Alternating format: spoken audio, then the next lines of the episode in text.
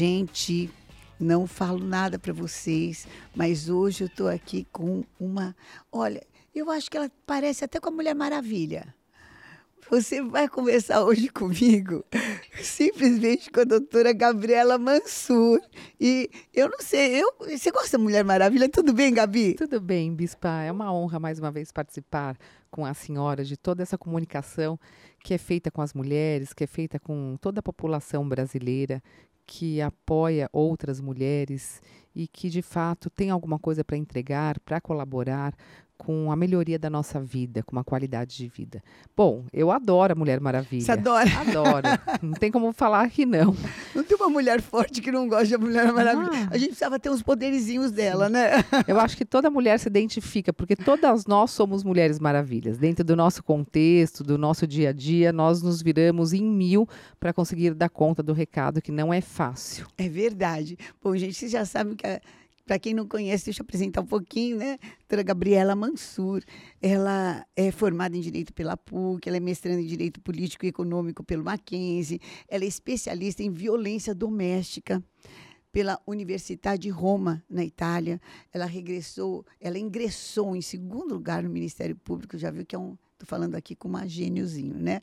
Do estado de São Paulo, onde ela atua como promotora de, da justiça desde 2003 e com casos assim famosíssimos, tem mais de 20 anos de trabalho dedicados à defesa dos direitos da mulher e é uma das vozes mais atuantes deste tema no Brasil. Gente, eu até a conheci, quando eu a conheci, falei, assim, olha, você vai conhecer a Mulher Prêmio, porque ela ganha todos os prêmios. E em 2019, ela foi eleita pela revista Forbes, uma das mulheres mais poderosas do Brasil. Como é que você se sente assim, Gabi?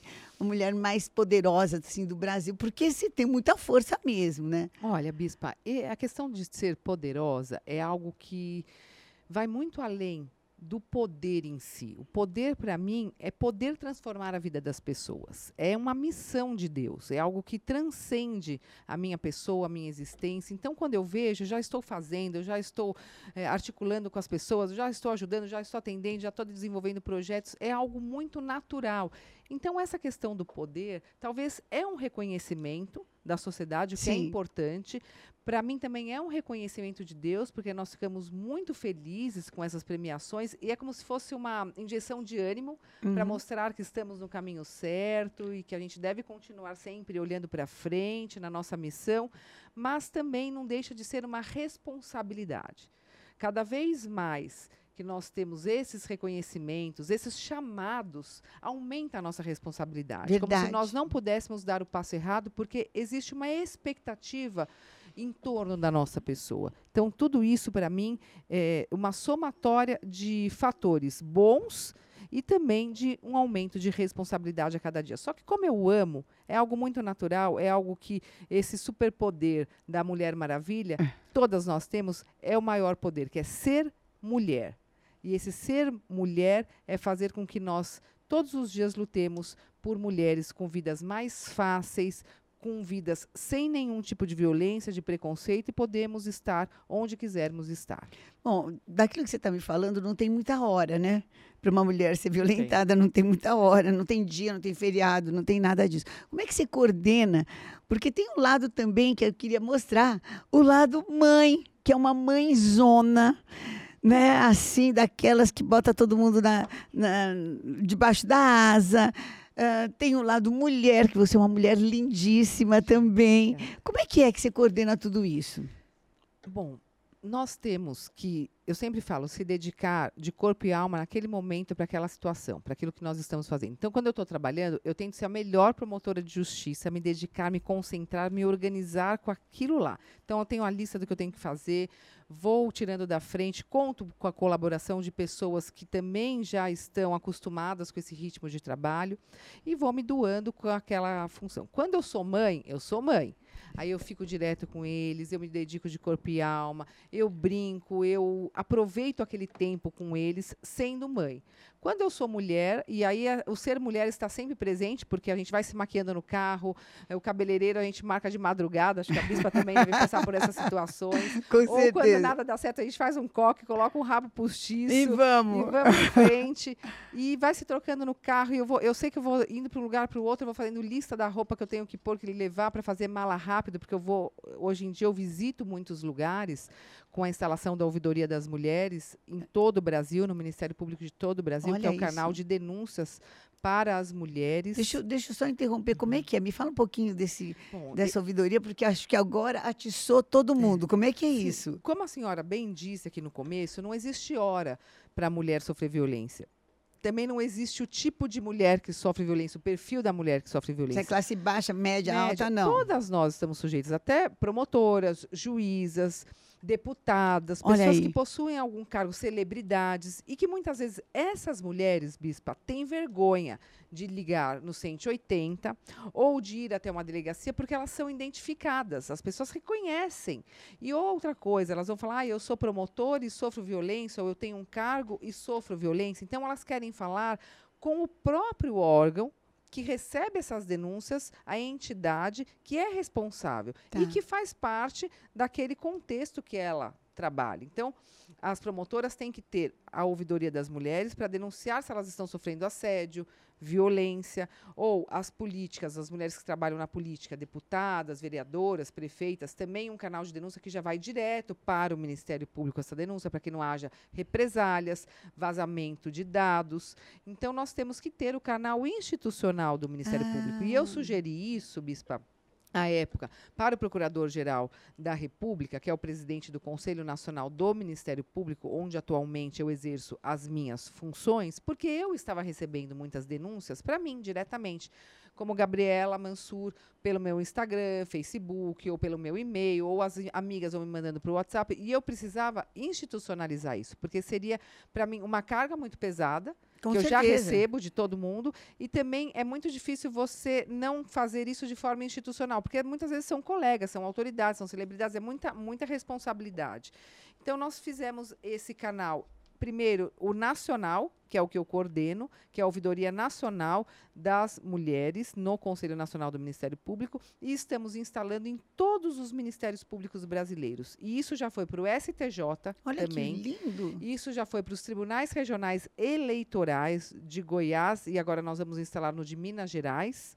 Nós estamos também tentando fazer com que isso seja instalado nos tribunais de justiça para juízas, para servidoras. O que, que nós queremos mostrar? Que tem uma- um todas grande número de nós- mulheres, gente. Exatamente, todas nós somos iguais, todas nós sofremos violência e precisamos também ser acolhidas e escutadas, ouvidas quando nós temos esse problema e estamos com medo, com vergonha, estamos também sem qualquer tipo de direcionamento. Ninguém está, infelizmente, livre dessa situação de violência contra a mulher no Brasil. E nós temos que cada vez mais aumentar esses instrumentos e os canais de denúncia para acolher essas mulheres. Não sei se a senhora se recorda, mas no ano passado, Bispa, nessa época, uma juíza foi assassinada Nossa, é verdade. no Rio de Janeiro. Nossa, é verdade. E assim, isso trouxe muito mais a questão para o debate de que nós todas precisamos de apoio, de orientação, porque quando a questão é conosco, a gente não, não resolve da É mesma porque forma. A gente parece não consegue que tem gente que está acima, parece que tá, mu- tem mulher que está acima do bem e do mal, mas não é. Ela é mulher Não, tanto sim, quanto, né? Sim.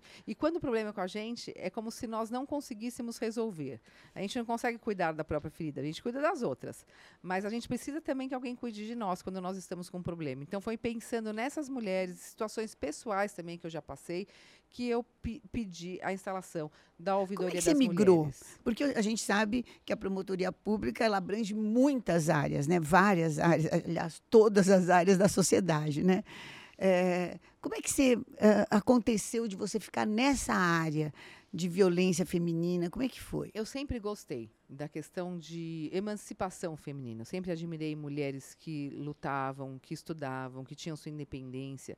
E eu sempre admirei os homens também. Eu lembro até tem a história da gravata, que eu, eu gosto de usar gravata, e as pessoas falam, ah, por que, que você usa gravata? Porque eu via, bispa, meu pai se trocando para ir trabalhar. Aham. E eu vi ele dando aquele nó na gravata, ele juiz, Lindo. Ai, acho meu pai lindo, maravilhoso. Ai, beijão pra ele. É verdade, a Super família, a bonito, e família é inteira é linda. é. é Sua árabe, mãe né? também é linda, né? E aí eu ficava olhando aquele homem maravilhoso e falava assim, nossa, eu quero casar com um homem como ele. É. Só que eu fui crescendo e fui percebendo que não, eu não preciso casar com um homem como ele. Eu posso ser como ele.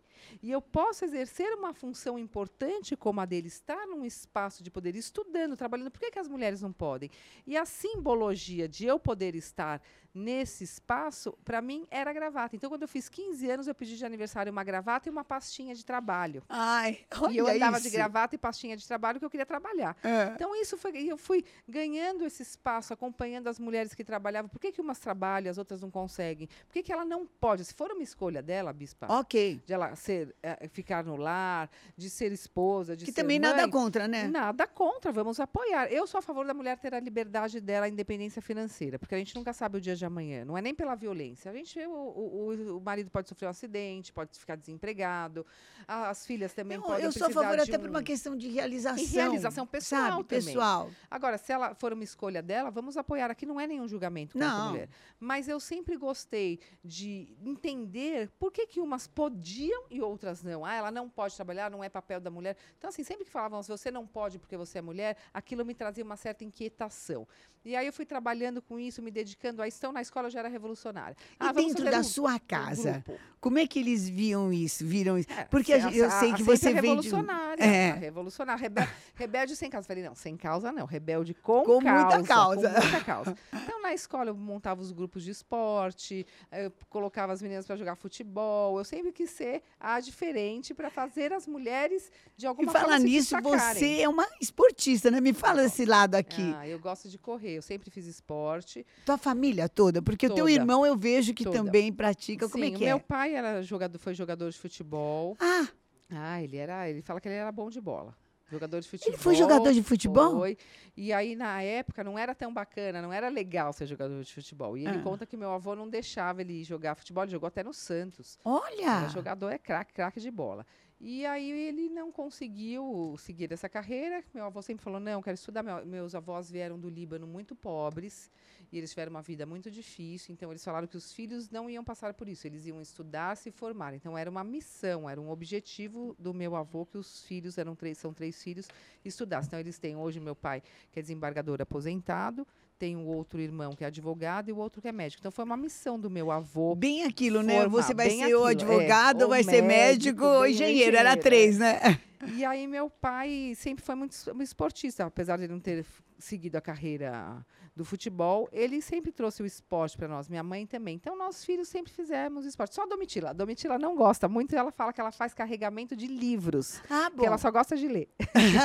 Mas ela também é da área do direito, É, né? Ela é juíza. Ela é juíza. de direito, da juíza criminal, trabalha na- no Fórum Central da Barra Funda, Criminal Central. O Antônio Mansur Filho, que é meu irmão atleta, é juiz também, juiz de direito, trabalha no Fórum de Tatua, do Tatuapé.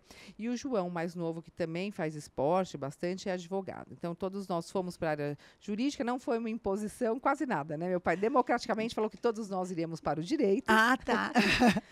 Mas parece que vocês se apaixonaram, né? É, acho que é uma admiração pa- pelos pais, pelo meu pai e pela minha mãe, que também se formou depois de casada, com quatro filhos. Então, nós acompanhamos, Bispa, Bispa essa carreira da minha mãe, essa luta Essa da minha migração. mãe. Sim, trabalhando, cozinhando. Eu lembro da minha mãe fazendo comida à noite, depois indo estudar, colocando os filhos para dormir, dando conta de tudo, estudando, trabalhando, se formou advogada, aí começou a advogar para as mulheres e nós sempre muito perto da minha mãe. Então a gente assim ia para a faculdade com ela muitas vezes, ia para o escritório com ela, ficava fazendo os processos. Então a gente cresceu no mundo jurídico, dentro de fóruns, escritórios de advocacia, no meio dos códigos, dos livros, não, não dava para ser diferente. Não tinha como, né? É, é aí, mais ou menos sua casa. Sim, é a casa. Eu tenho uma familiaridade, exatamente isso. É como se, nós, se fosse a minha segunda família. O Ministério Público, toda essa questão jurídica. Eu tenho uma familiaridade, uma afinidade, um amor muito grande pelo direito, pelas questões jurídicas e principalmente pelos direitos das mulheres. Então, foi naturalmente, eu não, nem sei explicar, é algo que faz meu coração bater mais forte. Eu naturalmente Uma missão. me enveredei para esse caminho com missão, com objetivo, com estratégia, com dedicação, querendo trazer o direito para mais próximo da sociedade, abrindo as portas da justiça. Eu sempre fui muito acessível, sou uma promotora do povo. Eu sempre Verdade, saí da minha isso. sala, fui dar palestra nas igrejas, fui para as prefeituras, nas delegacias, eu saí, fui buscar parcerias, eu quebrei um protocolo institucional e criei uma nova uma nova forma de trabalhar para a construção de Você se políticas sente públicas. assim, um, um modelo hoje? É, um modelo a ser seguido, porque, puxa vida, ah, você despontou assim como um ícone. A gente fala assim de Gabriela Mansur, a gente fala de justiceiras de saia, né? de justiça de saia. A gente fala assim, nossa, uma mulher forte que defende a mulher. Você se sente assim, um ícone? Eu me sinto, eu me sinto. Eu acredito que eu inspire outras mulheres, principalmente mulheres mais jovens que gostam da carreira jurídica ou que querem ocupar os espaços de poder, independentemente de ser do direito. Tem empresárias que gostam, que me seguem, que Você sentiu algum tipo de, de preconceito? Porque você encabeçou, acho que, os casos mais famosos eh, da atualidade, né? Assim, dos últimos dez anos, vamos dizer. Por exemplo, sei lá, o João de Deus, que é o mais famoso, É. né? Você, você sente, sentiu algum tipo, assim, de preconceito no começo? Sempre senti, sempre senti, mas a gente não pode deixar que isso seja o objetivo principal da nossa luta. Não é um preconceito contra mim, contra a Gabriela, é um preconceito contra as mulheres desbravadoras, contra mulheres protagonistas, como a senhora. Não sei se a senhora também já sentiu algum tipo Não, de preconceito até hoje, por né? ser a Mas nossa tudo bem, vai fazer. primeira linda maravilhosa bispa, mas a gente não pode deixar isso nos dominar. Aliás, eu aprendi muito isso com a senhora. Verdade. Essas situações que vêm para nos destruir ou para diminuir a nossa força não podem se tornar o ponto principal da nossa luta, do nosso dia a dia. Eles têm que ser secundários. A gente não pode abandonar, porque sempre tem que ficar de olho Claro. nos inimigos por perto. Mas nós temos que deixar isso de forma secundária. Não é o objetivo principal. O objetivo principal é conquistar, é abrir portas, é desbravar, é olhar para frente. Essas coisas elas ficam nas laterais para mim, bispa. Elas caminham paralelamente, mas elas não estão à minha frente. Então, no dia a dia a gente vai administrando. Eu já sofri muito com a questão do preconceito, com a questão também da puxada de tapete, do golpe pelas costas, das pessoas que muitas vezes estão ao nosso redor querendo nos derrubar. Isso a gente tem. Quer dizer que isso tem. que nem que são homens ou mulheres, que a gente fala, a mulher quer derrubar a mulher, a culpa é da mulher. Não. Isso tem no dia a dia. No de ser todas humano. as pessoas. Ser de todas as humano, pessoas. gente. O que eu acho é que as mulheres deveriam se unir mais para defender as mulheres, não criticar e não julgar outras mulheres, porque cada uma de nós tem a nossa história, tem os nossos motivos, tem as nossas esperanças, as nossas missões, os nossos sonhos. Então, cada mulher tem uma história. Não é fácil para nenhuma de nós, Não. independentemente do caminho que a gente escolhe. Verdade. O fato de ser mulher já traz para nós um. Não é um peso, porque nunca é pesado ser mulher, mas já traz para nós Uma responsabilidade, luta a mais. Eu, eu acho, que é a acho. luta para exatamente isso: desbrada- desbravar, abrir portas. Revolucionar situações, romper o sistema. Então, assim, quando a senhora me falou, se sente um modelo, eu não me sinto um modelo de mulher. Até porque em várias áreas da minha vida eu falo que emocionalmente eu sou forte, mas relacionamentos, ó, já, fiquei, já sou divorciada do segundo casamento, né? Então, assim, não que seja uma culpa minha, mas eu acredito que é Aconteceu. muito difícil nós termos aí um- uma compreensão de que o nosso trabalho é tão importante quanto a família. Eu me sinto realizada sendo mãe. Claro, é a coisa mais importante Claro. para mim. Todas nós, para todas nós, não tem que é menos mãe ou mais mãe. Ser Não. mãe, além de ser uma bênção de Deus, é aquilo que é mais importante, que traz a maior realização para nós. Que quer ser, que, para quem quer ser mãe, também respeito as mulheres que não querem ser mães. Tenho amigas que não querem. Mas nós temos a nossa realização pessoal, que não está no estereótipo feminino da- de ser a mãe, a esposa, a mulher do lar. Então, essa realização pessoal, quando ela vem do trabalho, ela vem muito forte. É como se fosse um filho. Então, assim, é um amor tão grande que a gente se dedica Você ao acha que trabalho, dentro que do é como se fosse um relacionamento, às vezes essa realização atrapalha? Depende, aí que tá. Depende do homem. Sabe qual é o segredo do sucesso que eu falo para as mulheres? É. Faça, antes de casar ou de se relacionar com alguém, um contrato se você quer ser uma mulher poderosa no seu Bem trabalho, sucedida. bem sucedida, você quer estudar, fazer mestrado, doutorado, pós-doutorado, se você quer estudar fora, se você quer ser CEO de uma empresa, se você quer ir para a carreira política, se você quer ser promotora, juíza, o que for, ministra, você tem que já deixar claro que você quer isso. E ele tem que concordar, mas ele tem que escrever no papel, porque eles concordam, acham lindo. Acham lindo, maravilhoso. E, inclusive, é um dos fatores que os atrai no início do relacionamento e, de repente, aquilo volta contra nós. Ah, porque você trabalha muito, porque você só se dedica ao trabalho, porque você já chegou em tal lugar. Por que, que você quer mais? Por que? que- Eu já fui perguntada isso, mas por que, que você quer mais? Já não está bom? Por que, que nós assim? temos que nos conformar com uma situação do. Eu falo que é aquela nota 6,5, É, 7. Se a gente pode conseguir o 8, 9, o 10. Por que, que a gente não pode ser excelente, né? Exatamente. Porque, aí, gostei. Por que, que nós não podemos ser a excelência naquele assunto? Os homens são, ah, ele é maravilhoso. Olha como ele é uma pessoa que está em todos os espaços ao mesmo tempo. Olha como ele é carismático. Olha como ele fala bem, como ele se expressa bem. Olha como ele é um, um grande gestor. Agora, se é a mulher, nossa, olha como ela quer aparecer. Ó, porque ela deixou, deixou os filhos em casa. Por que, que ela está fazendo lá? Para que, que fica viajando tanto? Os filhos devem estar tudo largado em casa, coitados. Então, há uma crítica maior. Ó, ela, ó como se ela, E é se uma ela é uma crítica gestora, dolorida, Olha né? como ela é controladora. Olha como ela é autoritária. Olha, e os homens não. Então, os elogios, a- as situações são as mesmas, mas aos homens são elogios, às mulheres são críticas. Porque é como se nós não pudéssemos estar lá. E eu quero mostrar para as mulheres que nós podemos estar em todos os espaços. Essa é, não é o Isso modelo. não diminui o Isso homem, é- né? Não, isso é a inspiração.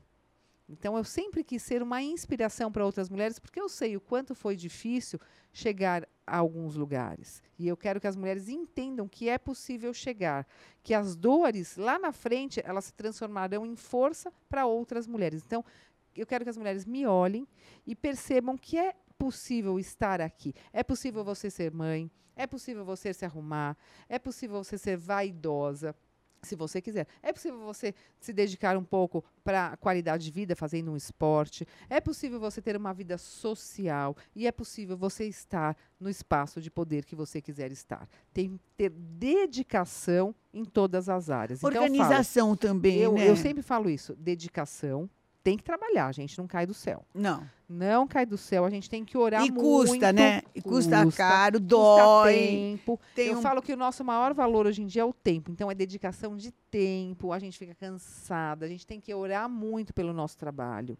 Colocar os joelhos no chão mesmo e as mãos para cima e agradecer. E pedir, eu quero isso. E eu fazer por merecer. Então, assim, é aquela coisa que eu falo mesmo. Quem cedo madruga, Deus ajuda. É É verdade. trabalhar muito. Se organizar. A organização ela é a principal. Algumas vezes que eu falhei foi por falta de organização.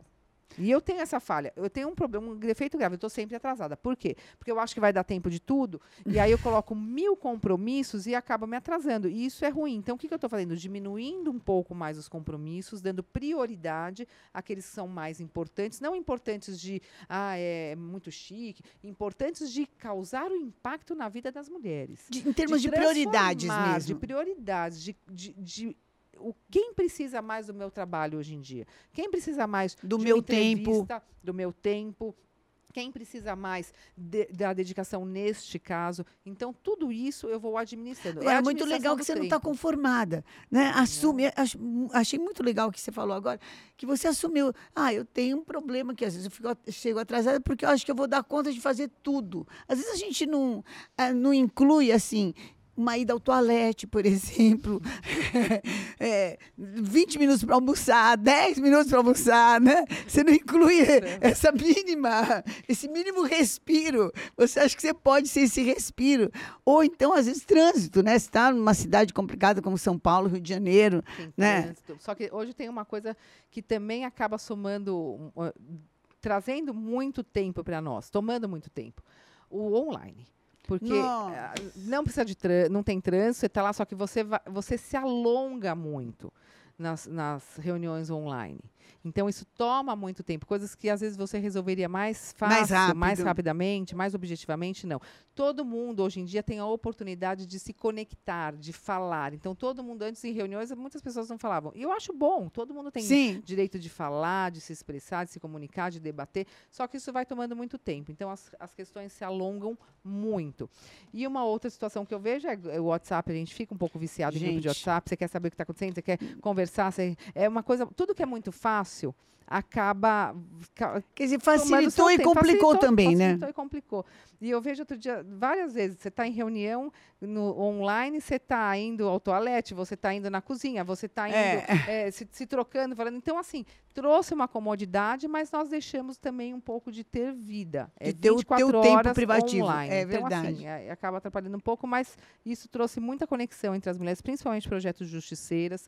Daí a organização, né, gente? online, né? A gente tem que se organizar. Essas dicas que eu dou, Bispa, para a mulher que quer sucesso. Não que eu tenha conseguido, tá? Eu tô tentando. Não, mas espera aí. É, Eu tô tentando conciliar. Não, mas tá Primeiro, indo muito bem. Relacionamentos afetivos. Já deixe bem claro Esclarece você logo, quer e o assina e comprometimento. põe uma multa bem grande, É. viu? Porque o- o- o o- a bispa acompanhou, inclusive me É. deu muita força. Eu sou eternamente grata à senhora pelo apoio, por ter me acolhido. Mas eu fiquei muito triste com o meu último divórcio, com o meu, meu divórcio aí do meu último marido. Sou casada, fui casada pela segunda vez. Os dois tiveram, nós tivemos os mesmos problemas. Um quando eu estudava, eu estudei casada, com a Camila já tinha três anos. Para ingressar no Ministério Público, eu ingressei em segundo lugar, bispa, porque eu me matei de estudar. Por quê? Imagino. Porque quando nós entramos nos primeiros lugares, nós podemos escolher a comarca. Tá. E escolhendo a comarca, você pode escolher a comarca mais próxima, porque você não fica na casa. capital. É, Você entra, você tem que ir para o interior. É uma carreira que ela vai de, de, de trás para frente. Tá. Então você vai para os lugares mais longe, municípios menores, Maiores um intermediários, E aí as, as grandes cidades ou, as, ou a capital. Então eu fiz esse percurso. Para eu não causar um problema no meu casamento, eu tinha que pegar os primeiros lugares. Foi- não foi uma sorte, mas foi também. Não, Porque eu estudei bastante, me dediquei, mas teve também um preço pago. Teve um preço pago, mas teve a sorte, teve a bênção de Deus, de Jesus, enfim. Eu sempre pedi muito, preciso entrar lugar, num lugar bom para escolher a comarca que a Camila tinha três anos. Fiz toda a carreira, mas mesmo assim, algumas vezes você tem que ir para o interior. Não tem como. E aí a gente já começou, ah, não quero que a minha mulher durma fora de casa, a mulher minha não dorme fora de casa. Então, assim, já explica para o seu namorado, noivo, ficante ou seu marido que você vai ter que dormir fora de casa algumas vezes na sua carreira se você quiser ser promotora de justiça, por exemplo. Bom, aí acabou não dando certo. O segundo casamento foi lindo, maravilhoso, me apoia. Aí eu tenho muito orgulho da minha mulher, quando saiu na Forbes, colocou, postou nas redes sociais. Quando eu fiz o caso do João de Deus, eu realmente precisei, as mulheres brasileiras precisavam da minha dedicação integral. Que foi um caso, assim, de todos os, os absurdos aqui, eu quero falar um pouquinho de cada um, mas esse foi um- uma coisa, assim, surreal, né? Sim, e bispa, nós somos feitas de carne e osso. Eu não sou uma máquina de fazer processo. Eu sou uma mulher, eu tenho sentimentos. Sente, né? Sente muito. Eu lembro que eu chegava em casa, eu ouvia assim, oito, nove, dez vítimas por dia. Meu Eu Deus. chegava em casa, bispa, eu lembro tanto, dessa, eu deitava, eu chorava. Eu não sei, era, era uma misto, um misto de pena, de raiva também daquela situação, porque se apropriou Nojo, né? de situações de extrema vulnerabilidade das mulheres com câncer. Se usou da fé. Mulher careca que tinha que, é, feito quimioterapia com cabelo caído o cabelo, tinha ido lá para buscar um milagre, a melhora, com fé, e abus, for abu ser abusada sexualmente. Mulheres que iam lá para conseguir engravidar, o marido na porta Meu Deus. eram abusadas dentro da sala. Então, assim, situações muito graves. E isso trouxe um abalo e um envolvimento meu maior, porque eu queria, de alguma forma, resolver essa situação. Então, nós tivemos que montar uma força-tarefa nacional para que essas E não era vítimas- fácil, porque nesse caso, ele tinha um poder político também, né? Ele tinha Sim, também um poder social Sim, forte, né? poder social, muitos seguidores dele. Eu recebi algumas situações aí de constrangimento, de ameaça, que não me preocuparam, porque eu sempre digo que Deus é mais forte. Óbvio que ao longo da minha carreira eu já estive em situações de extremo risco, graves, de crimes graves, que eu era promotora, que eu estava atuando, que eu tinha algum tipo de, de envolvimento com o caso, mas eu sempre segui em frente. Claro que a gente fica. a Esse gente caso administra o medo. Mas Administra, a né? gente encara. A gente encara. Mas ele, ele Mas aparece, existe, né? Ele aparece. Então, só para essa situação, Bispa, eu fiz todo o trabalho. Isso trouxe uma visibilidade, foi bom, não só para o nosso trabalho, aquela questão do, re- do reconhecimento, óbvio que é interessante, Tudo. mas porque trouxe uma visibilidade das situações de assédio sexual com líderes religiosos, com pessoas que possuem algum tipo de hierarquia e trouxe muitos outros casos. Então, outros casos chegaram até mim, outros casos chegaram até o Ministério Público que puderem,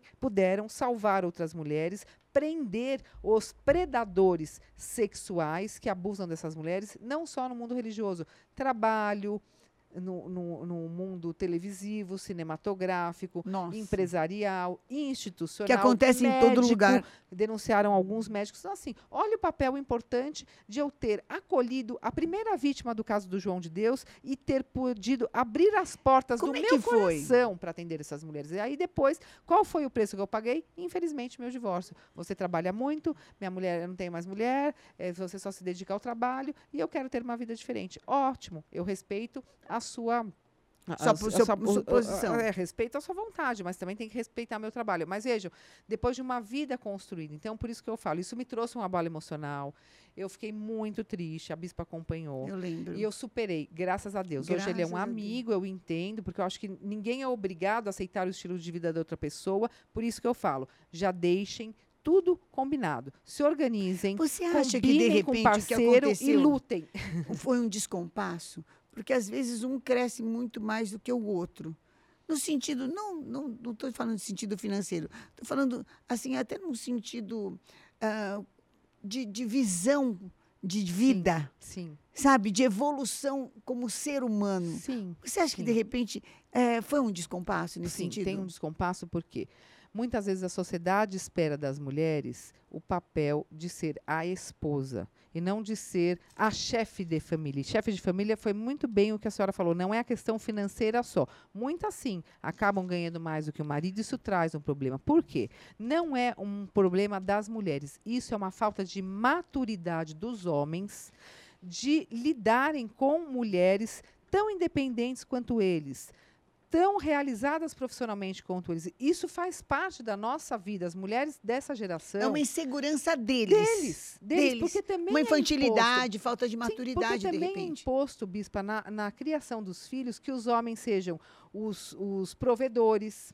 sejam os garanhões, sejam os, os, os homens que estão à frente de tudo. Então, quando uma mulher está numa situação como esta, que não é um papel de homem, Eles é um não papel sabem de lidar. eles não sabem lidar. Então, gera uma insegurança e isso parece que diminui a masculinidade. Parece que diminui o poder do Quer homem. dizer, a conclusão nada é a mais ridícula, É, né? é ridículo. E, e eles que ficam prejudicados, porque eles se sentem frustrados, como se eles fossem mais fracos, eles têm que sempre mostrar a força. Eu realmente me sensibilizo, fico com pena de homens que pensam assim, porque eles deixam de lado os grandes amores da vida dele, muitas vezes eles colocam em risco a própria família, quando a culpa é da mulher, porque ela trabalha muito, porque ela não cumpriu o papel de E esposa. de repente foi ele ela- que não soube administrar eu o lado emocional sim, Eu dele. acredito que sim.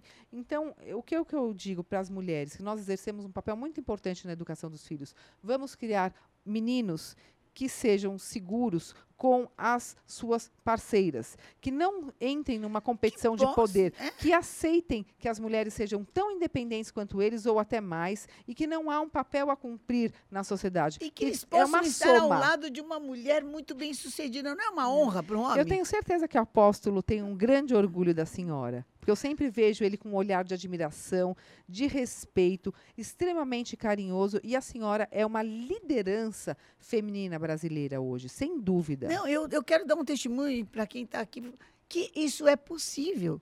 Então, vamos trabalhar, vamos trabalhar esse emocional desse homem para que ele, se- pra que ele se alargue, sabe? Para que ele cresça, se desenvolva, para que ele amadureça e possa estar, ter a honra ser honrado em estar com uma mulher bem-sucedida e fazer parte desse sucesso. Porque é claro que acaba fazendo parte. Gabi, Mudando um pouco aqui de assunto, me fala um pouco desse caso João de Deus. Como é que chegou essa primeira vítima para você?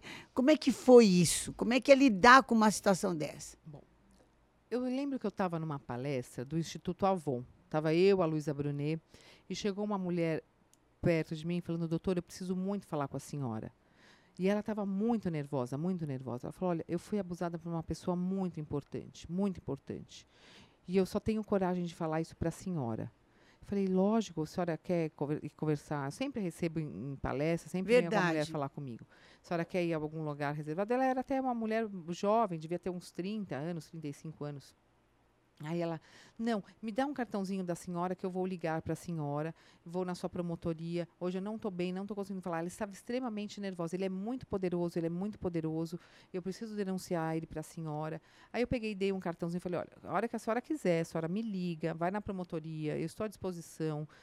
Aí, quando ela estava indo embora, ela me deu um papelzinho na mão. E lá estava escrito assim: João de Deus. Uau! Um papelzinho. Eu não sabia se João de Deus era. Não me passou na cabeça que ele fosse Você não associou não, logo? Eu não associei. O que, que eu achei? Que fosse algo para me proteger, ou que fosse algo para proteger aquele ambiente, tá. ou alguém que ela tivesse uma fé, que alguma ela seguisse, coisa. alguma coisa nesse sentido. Mas eu, nossa, eu não tirei os olhos, eu não, não, não esqueci. Tá. Não esqueci aquela mulher e não esqueci essa cena. Enfim, guardei, ela nunca me procurou.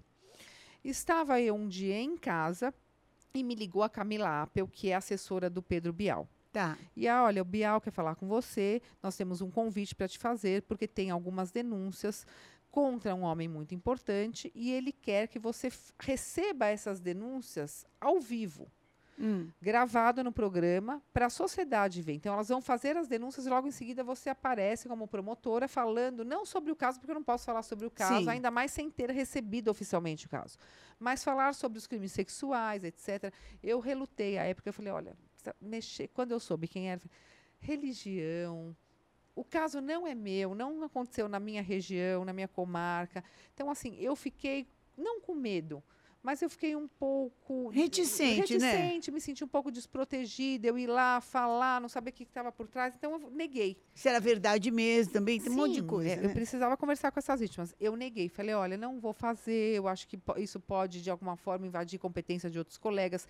Se tivesse alguma denúncia instaurada, eu ah, não outra faria. Coisa. Mas ah. não, aí já teria um promotor tá. que teria que se manifestar, ou ele seria o promotor, ou, ou, teria, se quisesse se manifestar, não, não se manifestar publicamente, mas teria que mas atuar já no tinha caso. alguém então já tinha alguém, eu, responsável. Eu, aí eu já iria falar não. Mas ninguém tinha denunciado para ninguém ainda. Tá. Essas vítimas queriam fazer a primeira denúncia e elas queriam que fosse para mim. Elas sugeriram o meu nome também para o Bial.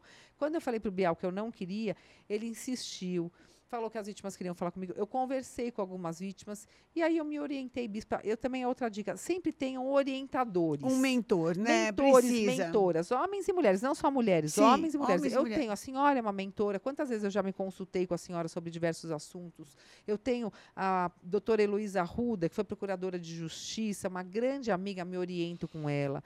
Tenho outras procuradoras também de outros estados. Minha mãe, meu irmão, minha, minha família, a família sempre nos orienta, amigos. Então, assim, eu busquei orientação e falei, eu vou. Liguei para o Biel, falei, vamos, eu tô, tamo junto, vamos nessa. E aí marcou o programa, nós fomos. Foram três vítimas que falaram, logo em seguida eu entrei falando que eram os crimes sexuais, que esses casos poderiam ser estupro, que as vítimas tinham que denunciar, a importância da denúncia. Bom, Bispa, isso o programa passou na sexta-feira à meia-noite, quando foi 10 horas da manhã, eu estava viajando, fazendo uma prova de montanha, sem sinal de celular. eu não sabia que, tá. tinha, que tinha saído, que o programa tinha ido ao ar naquele dia, porque ah, eu tá. estava fora, estava em viagem. Sim. A hora que eu abri o celular, que é o primeiro sinal que eu peguei, tinham mais de 200 mensagens no Uau. meu WhatsApp, e eu achando que tivesse acontecido alguma coisa. E aí eu comecei a ler a repercussão assim foi internacional. Meu Deus. Eu tive mais de 200 denúncias em menos de 24 horas, porque as mulheres me procuraram pelo Instagram. Elas viram meu tá. nome. Não tinha um canal de denúncia até então. Entendi. Ligaram ou para o pro programa do Bial para denunciar, ou me procuraram no Instagram, Gabriela Mansures, Justiça de Saia, começaram a denunciar, chegaram até algumas até o meu telefone, enfim.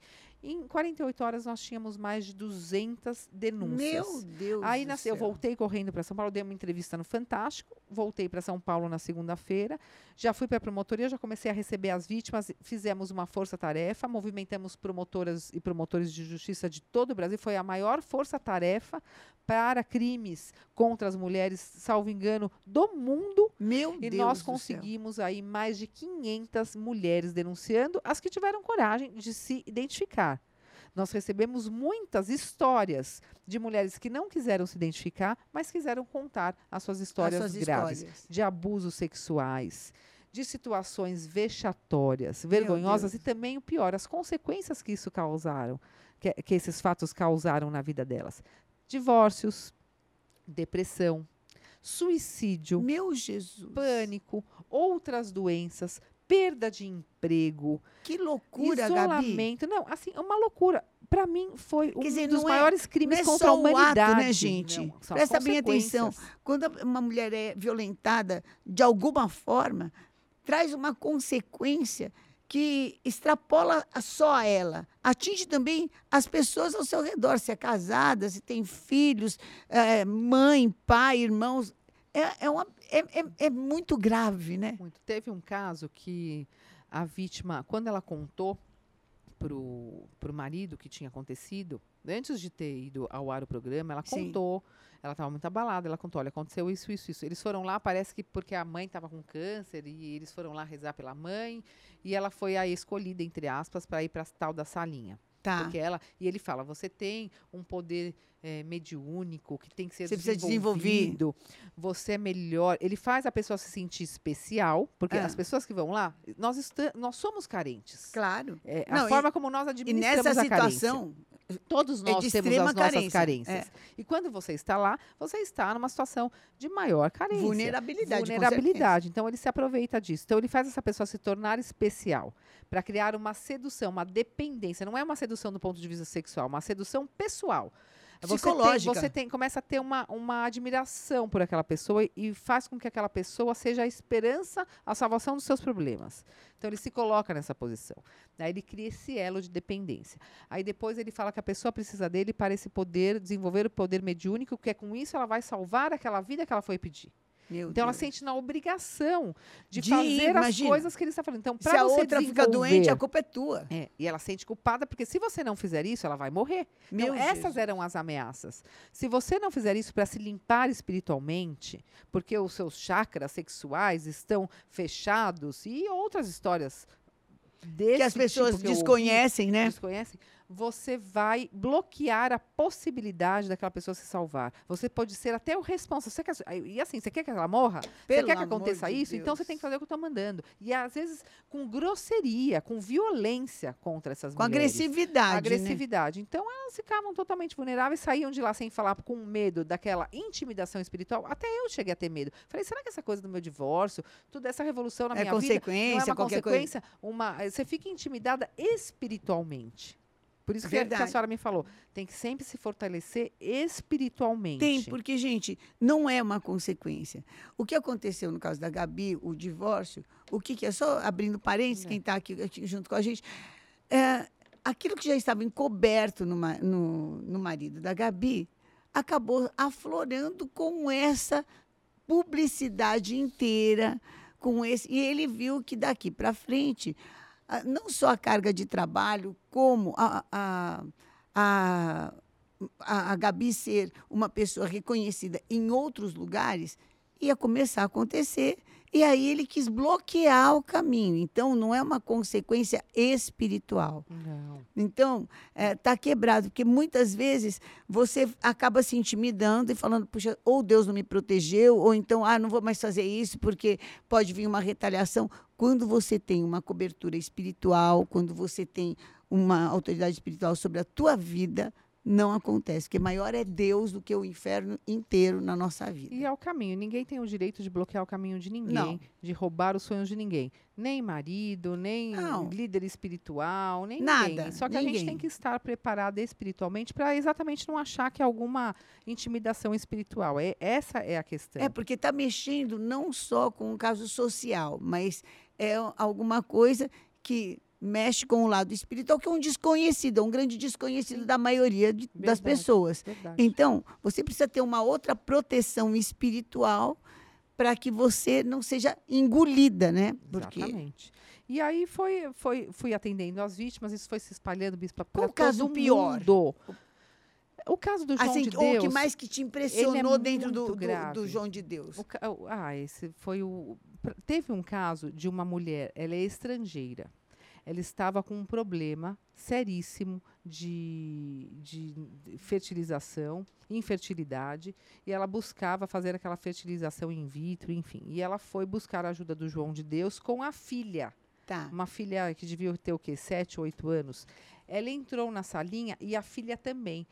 A senhora acredita que ele abusou desta mulher na frente da menina? Ele hipno- hipnotizou a menina, de alguma forma, falou para a menina: olha, você tem que ficar olhando para esse relógio, você não pode, não, não tira o olho desse relógio, que aqui é o poder de Deus, enfim. Utilizou toda essa parte da fé, da espiritualidade com a menina, a criança, para abusar sexualmente da mãe Pelo fez a de mãe Deus. é, ajoelhar e fazer sexo oral nele, com a criança do lado. Então, assim, são situações muito graves de humilhação, de.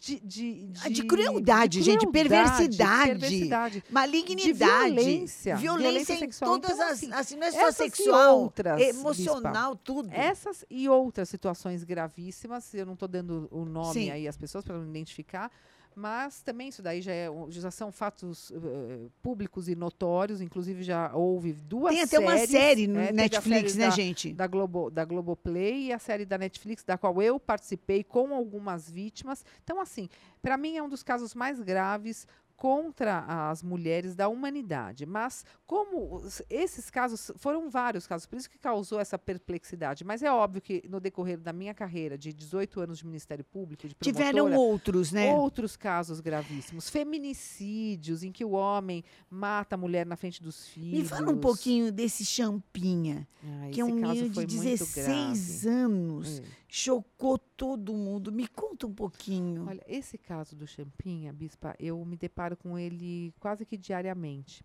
Por quê?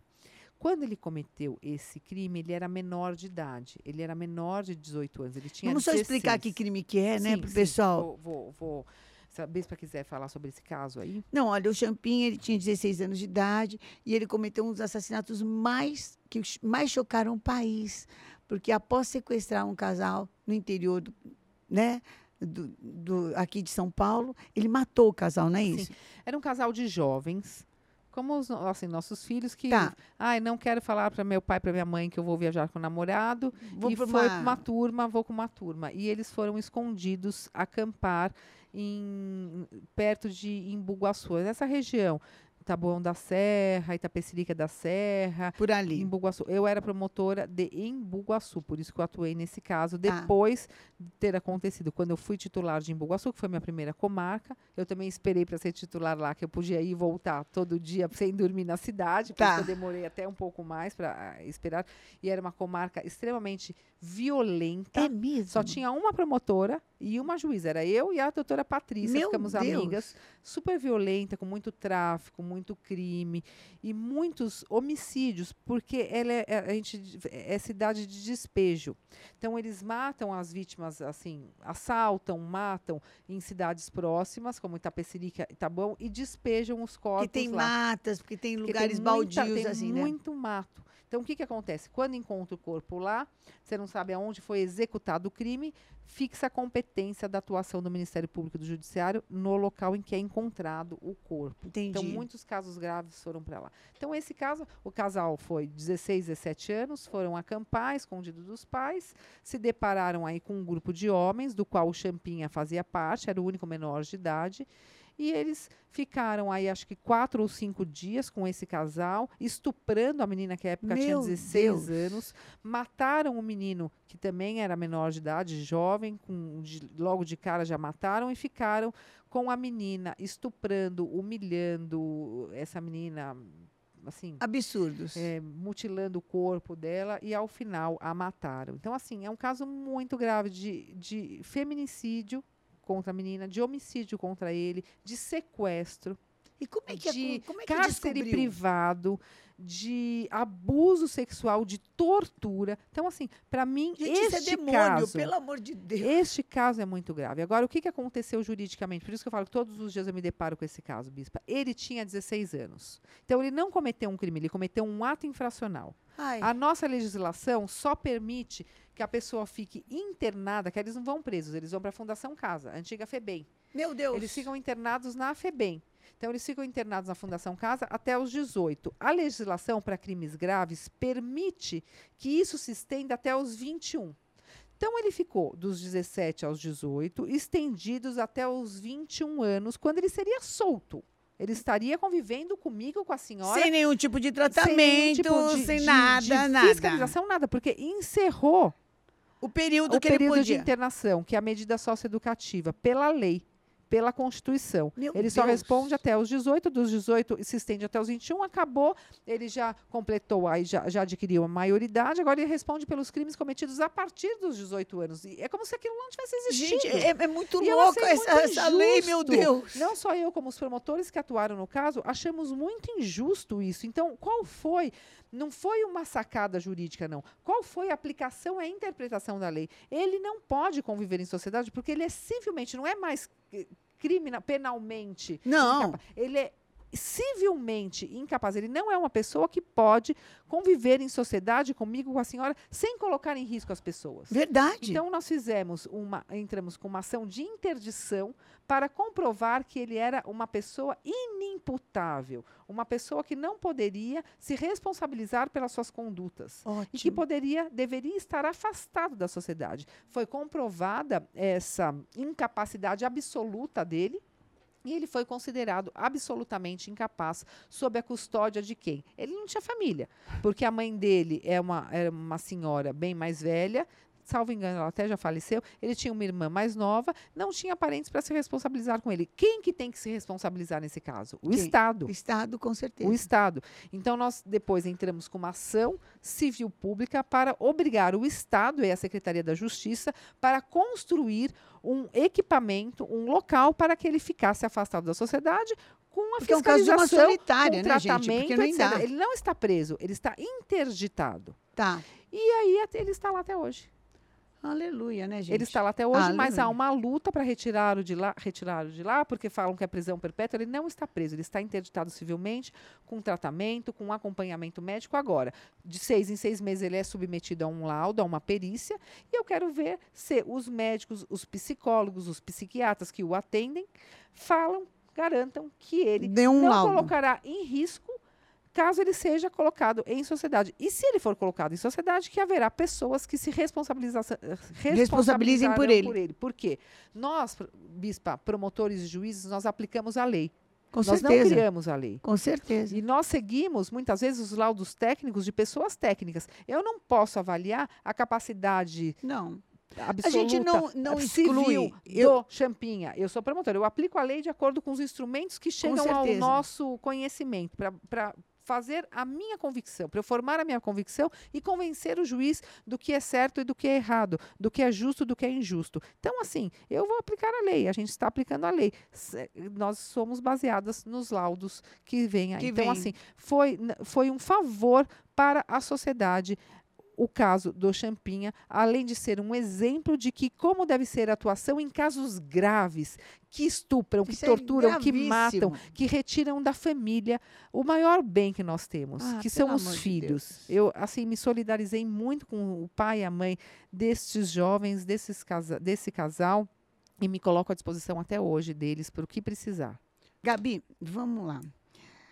É, você já teve uma caminhada super grande, tem uma caminhada super grande, tem muito mais para fazer.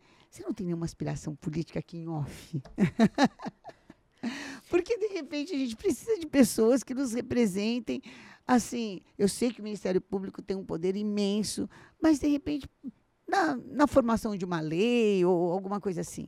Eu já faço alguns projetos de lei, eu desenvolvi alguns projetos de lei, participei, por exemplo, a lei do stalking. Eu participei da criação, da construção, do debate da lei do stalking, que foi aprovada e sancionada recentemente. A lei da violência política contra as mulheres, que ofende, agride, constrange, intimida Ah, bom, a gente as viu mulheres. agora uma, de- uma coisa horrível. pra- né? de, de participar dos debates políticos, de se candidatarem, de expressarem as suas opiniões com medo de serem eh, violentadas na sua intimidade. Participei da lei da violência psicológica, que foi uma lei importantíssima, recentemente sancionada, entre outras. Eu já faço esse trabalho de apresentação de projetos legislativos. Mas representar mesmo. O que, que acontece, Bispa? O Ministério Público, nós temos uma vedação constitucional de não, de proibição de, de filiação político-partidária. E nós Tá. só podemos nos candidatar se nós nos filiarmos em algum partido político. Agora, eu vou confessar para a senhora, eu tenho tido uma vontade de fazer mais, de ir além.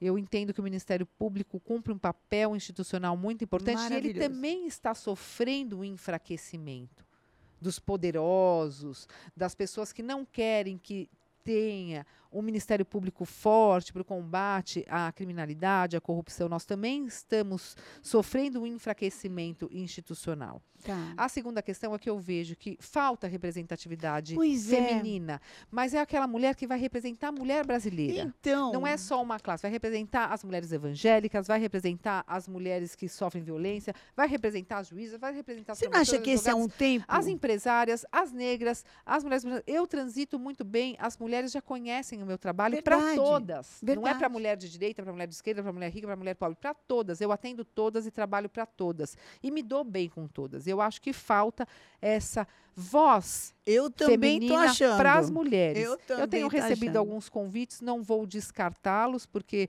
o futuro a Deus pertence. Eu amo muito a minha profissão como promotora de justiça. É uma decisão muito difícil, então eu oro a Deus e a Jesus que me ilumine para eu tomar a decisão certa. Mas não é algo de se destacar, eu, de, de de se- se descartar.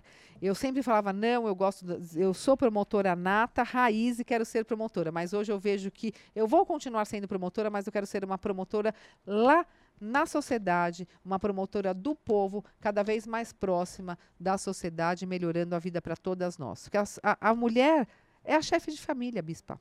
A mulher, ela tem uma ligação muito forte com a família. Nós, estando protegidas, realizadas, respeitadas, ocupando nossos espaços, isso fortalecerá a base da família brasileira. Isso fortalecerá, inclusive, a democracia. Isso fará com que as próximas gerações vão crescendo já com essa cultura de homens e mulheres iguais, de espaços de poder em todos os lugares pertencentes a homens e mulheres, com mais respeito e muito menos violência. Concordo. Um bate-bola para a gente Vamos terminar lá. aqui. Então, aqui, um nome. Regina, Por quê? minha mãe, minha maior inspiração, rainha. Uma comida. Charutinho de folha de uva. Nossa, que delícia. Nós acabamos de falar isso nos é bastidores. verdade. Uma cor. Azul, Azul. azul. Eu também gosto de azul. Uma mulher. Maria da Penha. Hoje, para mim, a Maria da Penha é uma mulher que representa o avanço da mulher brasileira. A Lei Maria da Penha não abriu as portas só para a violência doméstica. Ela emancipou, ela trouxe visibilidade, ela abriu debate, ela possibilitou que eu, que a senhora, estejamos aqui, Aqui hoje falando falando sobre todas essas questões. Um livro. O último livro que eu, que eu li foi Mulheres Sem Rosto, que são as mulheres que vão ocupando os espaços na Segunda Guerra Mundial. Uma, um homem. Meu pai, Antônio Mansur, Um lugar. no poder. O poder de lutar por outras mulheres. O poder de fazer a diferença na vida das pessoas. É por isso que eu luto. É esse poder de transformação que eu quero cada vez mais presente na minha vida. Um sonho. Ser feliz sempre. E a felicidade, ela está intimamente ligada à independência. E neste caso, à independência feminina. Não desistir nunca dos meus sonhos, dos meus objetivos. Um recado. Sejam livres, sejam felizes, sejam realizadas. Lugar de mulher é onde ela quiser. E contem sempre comigo como mulher, como promotora de justiça e como cidadã brasileira. Você já viu que é impossível terminar um assunto. É impossível terminar esse bate-papo. Então, aguarde os próximos capítulos. Obrigada, Obrigada. Gabi. Agora, Se a senhora me falar uma liderança hoje, é a senhora, Bispa. E aqui eu quero agradecer. E eu vejo que quanto mais eu falo com a senhora, mais portas se abrem na minha vida. De coração aberto. Eu não conheço a senhora há muito tempo pessoalmente, mas a senhora sempre esteve presente nas nossas casas. A minha avó já escutava a senhora, então nós escutávamos a voz da senhora. Meu pai achava a senhora lindíssima. e nós crescemos ouvindo a senhora, acompanhando o trabalho da senhora, e hoje, cada vez mais próxima, eu vejo o impacto que a senhora faz na vida das pessoas. Então, recebo o meu carinho, o meu respeito, a minha admiração e os meus agradecimentos. As portas se abrem quando a senhora está por perto. Muito obrigada. Te amo, querida. Te amo. Um Valeu. Beijo. Obrigada.